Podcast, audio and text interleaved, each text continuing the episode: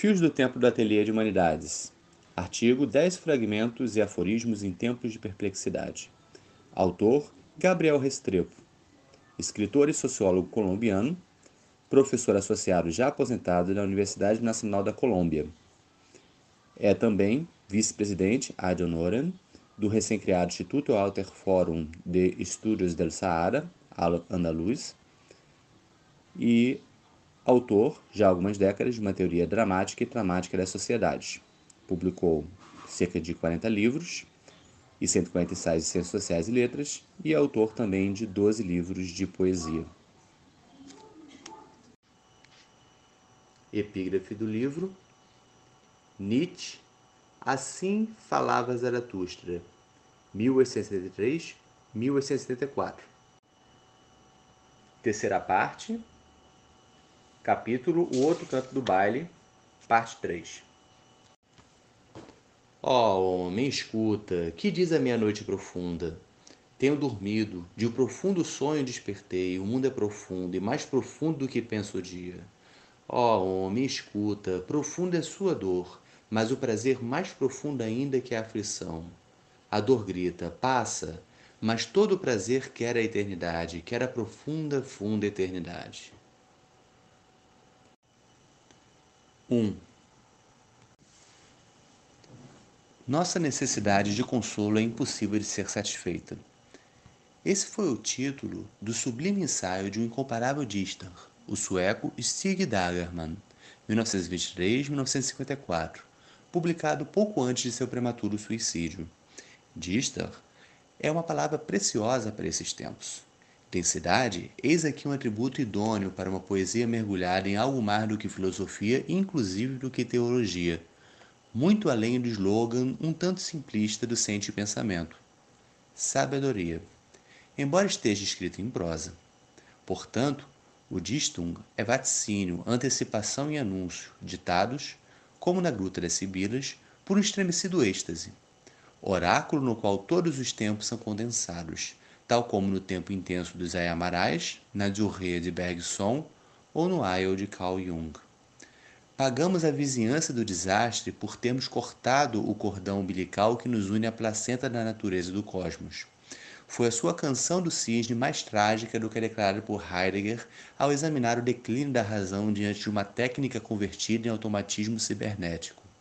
Um filósofo amante da Dichtung e que, apesar disso, nunca redimiu seu enlace com o regime nazista, que trouxe a cruel desordem ao ponto máximo de crueldade um Leviatã extremado que, como Agamben examinou em lições hoje obrigatórias da série Homo Sacer, venceu os vencedores capitalismo e socialismo, inoculando-lhes o veneno do terror pelas formas extremas de subjugação. Assistimos pela senda desse inquieto mensageiro subliminar do Covid-19 ao ritornelo do passado Primeira Guerra Mundial, pandemia da chamada gripe espanhola, euforia dos anos 1920, Grande Depressão, New Deal, nacionalismos ferozes, Segunda Guerra Mundial, Guerra Fria, mundo multipolar. Parecemos reeditar o relato de Alejo Carpentier em Viagem à Semente, com o retorno dos populismos de direita e de esquerda.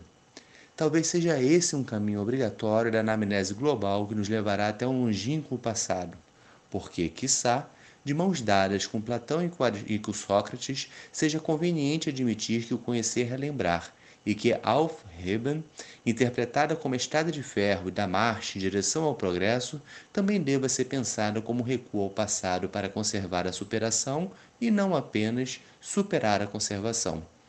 E, portanto, devemos aceitar que a figura da temporalidade histórica se parece mais com uma espiral irregular do que com uma linha reta ou um círculo vicioso. Espiral em cujos retrocessos nos faz tropeçar nas velhas linhagens da escravidão, da servidão e da exploração, sobrepostas a uma membrana cifrada do palimpsesto do assujeitamento contemporâneo. 2. É melhor que confessemos como parvos nossa ignorância Somente dessa maneira poderíamos nos agraciar com o manto de uma inocência que nos permitiria ao fundo de tanta coisa que desconhecemos.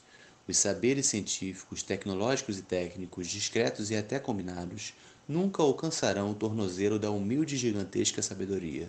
a grande expulsa do teatro filosófico e técnico-científico.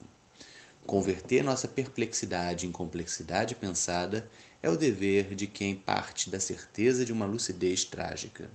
A ciência conta com certeza, mas procederíamos melhor com ela se, por exemplo, percebêssemos a origem e a etimologia do conceito e método que a resume, o algoritmo. Essa condensação de prescrições em sequência cada vez mais complexas e extensas que nos guiam no saber e no saber fazer. Este conceito foi cunhado pelo estudioso islâmico Abu Ghaffar Muhammad ben Musa entre os séculos 8 e 9 em homenagem à sua aldeia natal, Quarisme antes que o matemático fosse levado à Academia de Bagdá. Daí o vocabulário Al-Khwarizmi.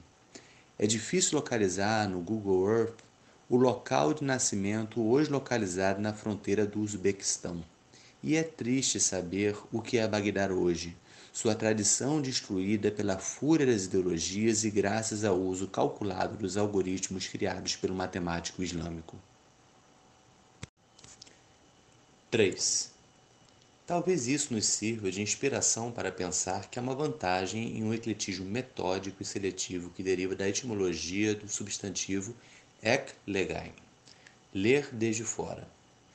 Porque é hora de pensar que, desde as periferias das periferias do mundo, pôde-se pôr nas mãos a orbe para decifrar seus mistérios. Por exemplo, o do estranho minúsculo mensageiro do vírus sempre com um prumo de coragem e de liberdade. Esse foi o exemplo épico de outro pensador marginal, sempre em fuga, em todas as partes exilado, que nunca desistiu de transformar a dor em pensamento, à beira dos limites de sua jornada de Córdoba ao Egito, o judeu Moses Maimônides, 1138-1204. Seu guia para os perplexos passou o navio entre os Sila de todas as crenças religiosas e o aristotelismo. O grande feito do pensamento de Kant, ao afirmar a autonomia da razão crítica, não seria entendido sem esse precedente de uma reconciliação entre fé e razão. Outro andarilho, o grande Ibn Arabi, 1165 1240, dissolveu as fronteiras entre fé e poder ao entronizar a sabedoria do amor como princípio universal. São formas de um pensamento global anteriores à moda e que servem para pensar nessa encruzilhada entre nação e mundo. 4. Complexo é o que está tecer junto, como todas as formas de vida, desde os microorganismos até o arrivista que se glorifica por pensá-los pois somos imbuídos do minúsculo ao estelar no mesmo tear sutil de matéria e vida. Se rastrearmos até o fundo de nossas raízes, descobriremos a nós mesmos como matéria, organismos unicelulares, fungos, algas, vírus, bactérias, células, organismos invertebrados, mamíferos, macacos, neandertais, sociedades e impérios. Somos um palimpsesto no qual se inscreve a história da matéria e da vida. Além disso, Somos a natureza elevada à consciência que pensa a si mesmo como natureza. Poderíamos até arriscar afirmar que estamos sendo a pior pandemia em relação a todas as espécies vivas, a ponto de admitir como possível uma frase do poeta Novalis: A vida é uma doença do espírito, do nosso espírito, que esteja bem claro. Uma vocação de deuses à beira do pleno advento da inteligência artificial? Assim profetizam alguns. Mas quais e quantos deuses? É preciso ter muito cuidado para matar algum deus, se, em seu lugar, ele impuser um Ubermensch tão pouco baseado em piedade ou sabedoria como Hitler ou Stalin. Se concedemos que Deus não é apenas a projeção da espécie, mas também sua vocação, os deuses morrem e nascem mil vezes, seria melhor despojar o firmamento da arbitrariedade do panteão das religiões o Deus dos exércitos de Israel, o Deus das cruzadas católicas, o das guerras sagradas, o da vingança israelita, os messias de todos os socialismos armados, se não queremos que o demiurgo da Matrix fortaleça, no possível panteísmo do futuro, o monoteísmo perverso daqueles que hoje agem como seus delegados terrestres, a fim de controlar rapidamente o valor do câmbio.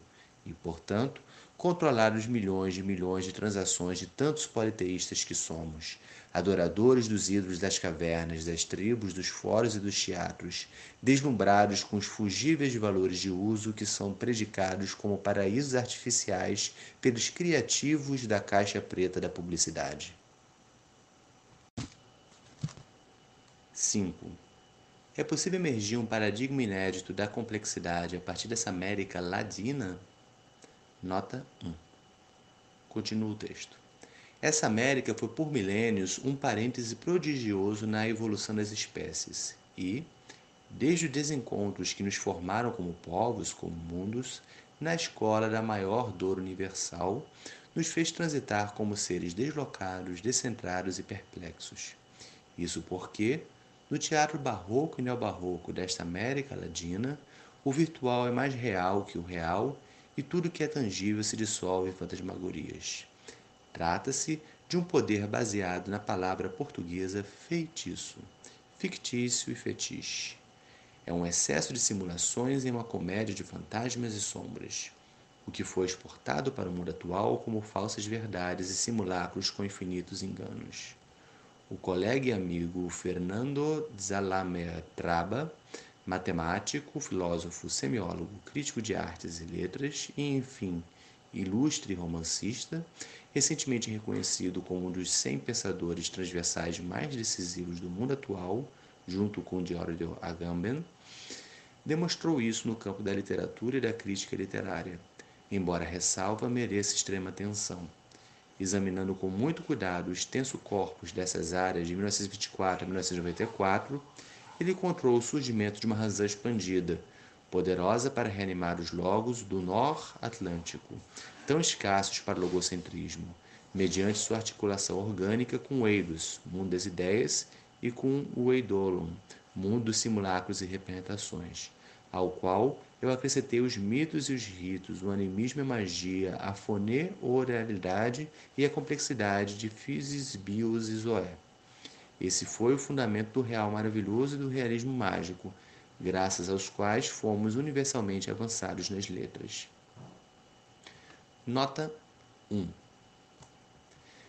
Renomeei a grande região da América Latina como Ladina porque o nome estabelecido foi cunhado entre 1850 e 1860 por um dos poemas mais lamentáveis da história, intitulado Las Duas Américas, escrito pelo colombiano Torres Caicedo durante sua estadia em Paris, obedecendo a um plano imperial francês contra a América do Norte. É um poema simplório que, apesar disso, foi instalado desde então no imaginário dos habitantes dessa região como uma cantilena contra o imperialismo yankee, julgado em termos de propaganda muito superficial, tal como autores são.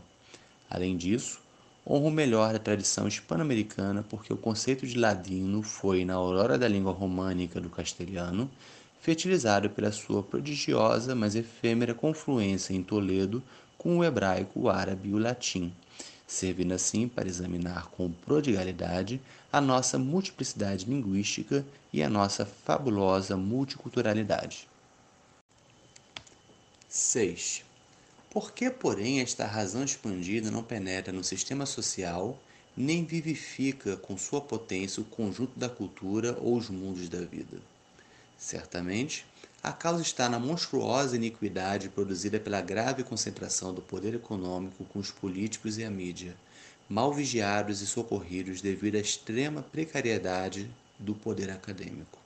Por causa de um investimento muito precário em ciência e tecnologia e principalmente com uma educação pronta para a obediência, senão para a servidão, para o privilégio do pensamento convergente, a instrução para saber responder, e o sacrifício do divergente, aquele que questiona o conhecimento e o poder.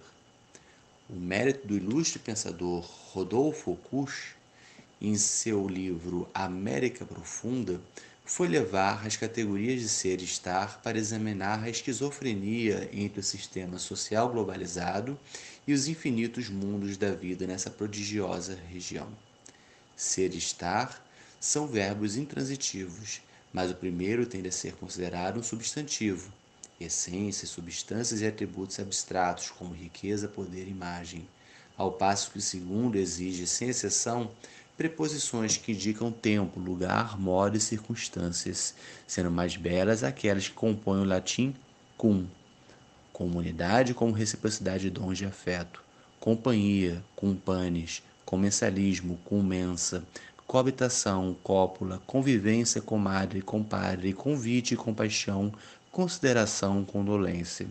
Em resumo, estar em, estar entre, estar por e para todos. Fagocitar é um verbo que Kush tomou emprestado da biologia para analisar as relações perversas do sistema social com os mundos da vida na América Latina. Em sentido estrito, significa comer ou devorar. Para resumir, o sistema social regido por essa lógica do ser metafísico desvelado por Heidegger humilha os mundos da vida com a desvalorização de seu estar aí. Mas na via oposta, eles reagem fagocitando o sistema social. Quase um ato canibal de contra-sedução pelo qual, por sua vez, desvalorizam a rigidez do controle social com estratégias tão diversas quanto o carnaval, as festas, a comida, o repouso. O que, na Colômbia, se chama de social bacaneria. A sexualidade, as drogas, o contrabando, os bandidos, o crime, a insubordinação. E o pior, um e outro são equilibrados com os piores defeitos de ambos: corrupção, assédio organizado, nepotismo, gamonalismo. A sobrevivência de uma fazenda velha é propensa a essas ligas deletérias. É inevitável pensar que esse desgarramento de um canibalismo social recíproco, em que os estragados pela mais-valia regurgitam em resposta na boca dos mestres, prova algo mais do que a futilidade dos lemas dos escudos. Liberdade e ordem na Colômbia é salgada com libertinagem ou autoritarismo. Pela razão ou pela força no Chile, demonstra se transformar quase sempre mais em força do que razão. Ordem e progresso, o ideal positivista do Brasil, revela-se mais autoritarismo militar do que o caos quase cosmos democrático do samba e do carnaval. Por trás da capa de uma confiança não respaldada e uma solidariedade afetiva e efetiva, erige-se sempre o bastão do Leviatã. 7. Mas a transferência da metáfora biológica para a social revela um problema complexo que terá que ser resolvido se a saída da atual crise da saúde não degenerar na entronização de estados de exceção e de regimes de saúde pública amparados em um retorno ao nazismo, aos gulags ou àquela polícia dos costumes de saúde da Revolução Francesa.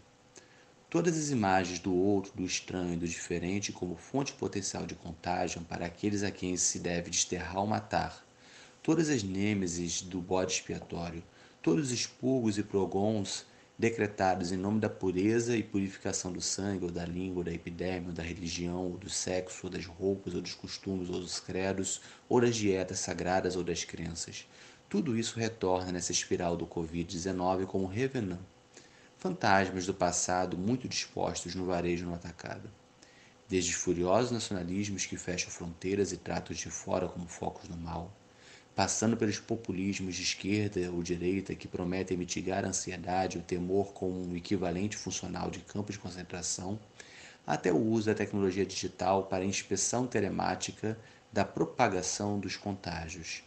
Diante de tudo isso, estejamos bem despertos contra uma estratégia contrária a uma moderada profilaxia social da pandemia que seja democrática, racional e solidária. 8. Eis aí quando novas epistemes e teorias sustentadas por essa razão expandida e potente, fundida no ideal de sabedoria, devem exercer o poder da imaginação e do conhecimento para dissolver os espectros passados através do ofício de arquear noções cruciais. O que é decisivo é livrar as ciências da saúde e algumas de suas noções fundamentais de uma associação espúria com as guerras. Isso porque pode ser muito perigoso que, Assim como se diz que a diplomacia seja a continuação da guerra por outros meios, poder-se-ia estender a figura afirmando que a epidemiologia é a sequência da guerra e da diplomacia por outros meios, ou pior, sua antessala, como tantas vezes se entrevê. É verdade que as noções de pandemia e de epidemia derivam do grande Hipócrates, mas se olhamos pela translucência da tragédia grega, em particular da saga de Édipo de Sófocles, estaremos atentos a como essas noções ainda são permeadas pela mentalidade da antiga sabedoria indo-europeia, que não estava totalmente extinta no século V a.C., porque pandemia, no sentido estrito, significa aquilo que é algo excepcional para um povo inteiro.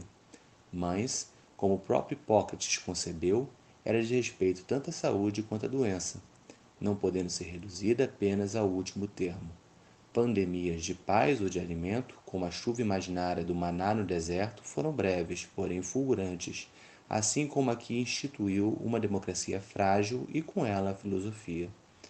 Não por causa da ágora, como se costuma dizer, mas sim da isegoria, considerada como a igualdade dos cidadãos no poder para questionar o poder. O mesmo acontece com a palavra epidemia, que significa, na ambiguidade substancial do grego primitivo, permeada pela equilibrada mentalidade indo-europeia, tudo que afeta a superfície de um povo, tanto a saúde quanto a doença. Minha hipótese, que certamente só posso aqui tocar mais do que demonstrar, indicaria que foi com o Império Latino e seu contínuo estado de guerra que as palavras e os conceitos adquiriram apenas o caráter negativo da doença. Desde então, foram associados a um estado de guerra e de exceção. Isso se reflete, por exemplo, ainda de modo tardio, no neologismo da imunologia, cunhado no último terço do século XIX. É um composto da palavra grega logos, saber, com o substantivo munus, derivado do verbo múnio. O substantivo e o verbo revelam cargos e ofícios. No entanto, acima de tudo, aqueles relacionados à milícia, e daí derivam em fortalezas em defesas guerreiras, assim como em munições. Entretanto, por uma estranha e maravilhosa coincidência do munus, deriva-se dele também o dom ou o regalo, e é assim que é cunhado na palavra comunidade, cum munitas, como reciprocidade doadora, e nada mais opostos entre si do que comunidade e milícia. 9. Para resolver essa aparente aporia, é preciso recorrer a muitas palavras indo-europeias que são pródigas em vincular contrários. Gift é presente, mas também veneno, como se desenrola nos significados inglês e alemão. Hostis, space, nomeia hospitalidade e hostilidade.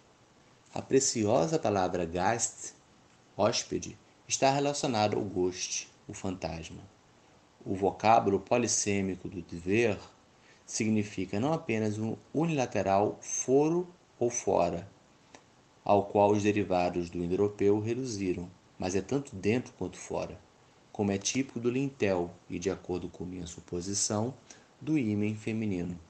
O que é comum às acepções contrárias é mencionar, sem nomeá-la, a capacidade do dom do amor para domesticar o fantasma, dissolvendo-o como hóspede, transformando o veneno em remédio e domiciliando o forâneo forasteiro.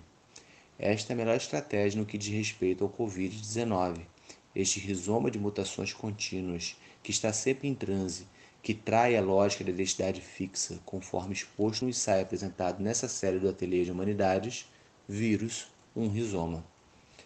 Édipo foi fármaco, no triplo sentido, nas duas tragédias, conjurando uma praga, a esfinge, logo encarnando outra praga, a violação das leis do parentesco, e em Colona, purificando-se da própria pestilência e da linhagem, as guerras fratricidas, por purga, catarse e anagnórises. No primeiro momento, ele se livra do mal ao saber como responder. No segundo, ele sofre por saber esperar, reprimindo o poder para enclausurar a pergunta. No terceiro, ele é elevado como arquétipo de Atenas, às portas da cidade porque transformou a arrogância do poder em humildade e sua ignorância em inocência. Em sabedoria por meio da coragem, indo à raiz de sua condição sapiente demente. De Diotima, a estrangeira de Mantinéa, que era mediadora entre os mitos e ritos órficos pitagóricos e o nascimento da filosofia, é considerada uma sacerdotisa que libertou Atenas de uma epidemia de pulgas. Como ela fez isso é um mistério, mas não deveria ter sido estranho o trocadilho implícito subjacente a seu discurso no banquete, enunciando a filosofia como amor ao saber e, como sabemos pelo próprio Sócrates iniciado por ela, encarnando o amor ao saber como saber do amor.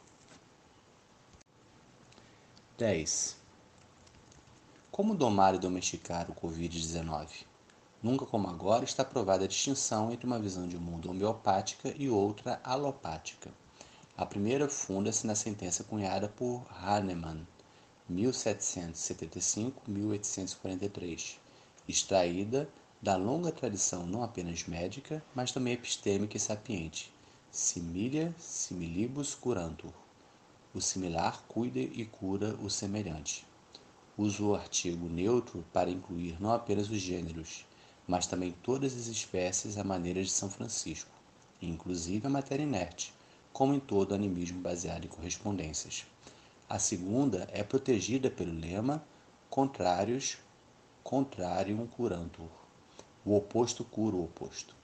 Sua extensão máxima, a teoria jurídico-política da soberania do biopoder, foi formulada por Carl Schmitt, como sendo a oposição radical de amigos e inimigos, que tem sido o mandato de qualquer um dos impérios existentes e que hoje, por desgraça, tende a retornar.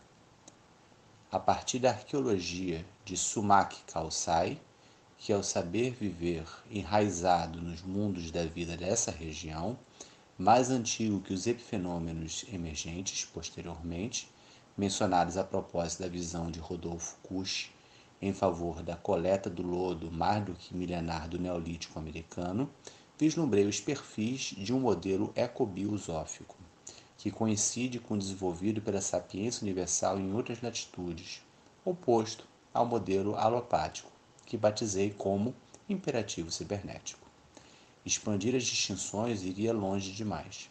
Basta dizer que, como em uma árvore, o intercâmbio de nutrientes do rizoma com a luz solar produz o milagre da fotossíntese, que circula como seiva e se beneficia como o fruto do qual se desprendem novas sementes no modelo ecobiosófico. Essa realimentação é produzida pela confluência de quatro dimensões da autopoiesis. Autopoiesis orgânica, estudada pelos biólogos chilenos Maturana Varela. Autopoiesis da reciprocidade, doadora dos mundos da vida, baseada na gratuidade do afeto. Autopoiesis solidária, própria do sistema social, a respeito da qual se impõe uma distinção. Ela transcende a confiança, porque, sem tal fundamento tão pronto para superar a desigualdade, a fé entra em colapso como uma depressão econômico-psíquica, a ponto de a homeostase terminar por depender da segurança. E a poesis simbólica, nas quatro dimensões da cultura, por exemplo, o algoritmo tecnocientífico, a criação e recriação estéticas e expressivas, os tecidos éticos e as constelações da cultura profunda, apenas aquelas que movem a razão profunda e animam o logos. Mito poesis, magia, imaginários, teologia, filosofia e sapiência.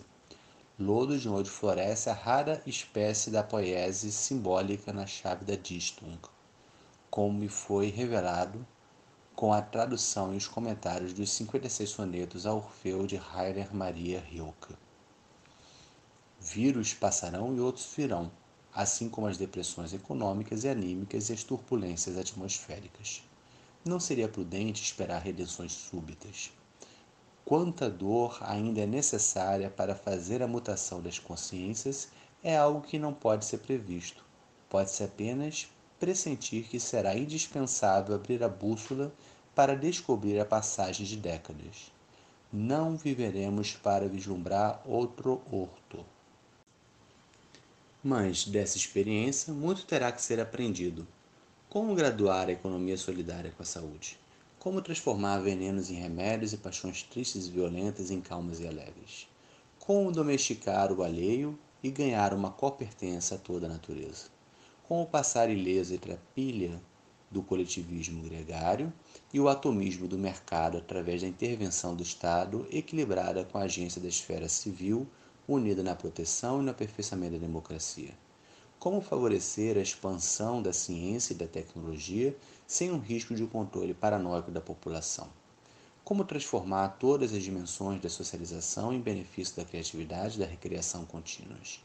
Como articular as diferentes atividades da cultura em favor de maior sabedoria e sapiência? Em resumo, transformar o fantasma de uma pandemia deletéria e solvente em uma pandemia de cuidados recíprocos.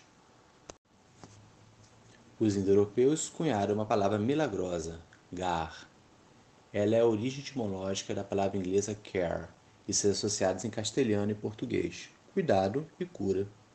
Para minha surpresa, essa palavra não significa, no entanto, cuidado, é soluço. E porque há soluço, haverá de haver o cuidado. Maravilhosa causalidade inversa e recíproca, como um magio cordão umbilical da psique.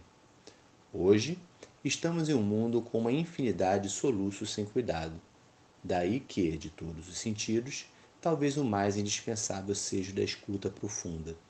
Uma escuta que seja a voz da dor, que palpe a fenda das feridas, que entreveja a cor das queixas, que cheire no ar a textura da fala da natureza, e que, em vez de remédios, certamente indispensáveis, seja aberta a misericórdia, a compaixão, a caritas e ao ágape. Sem isso, estaremos tão perdidos quanto Stiger Dagerman e terminaremos por repetir a terrível profecia enunciada por Heidegger em sua última entrevista, que apenas um Deus poderia nos salvar.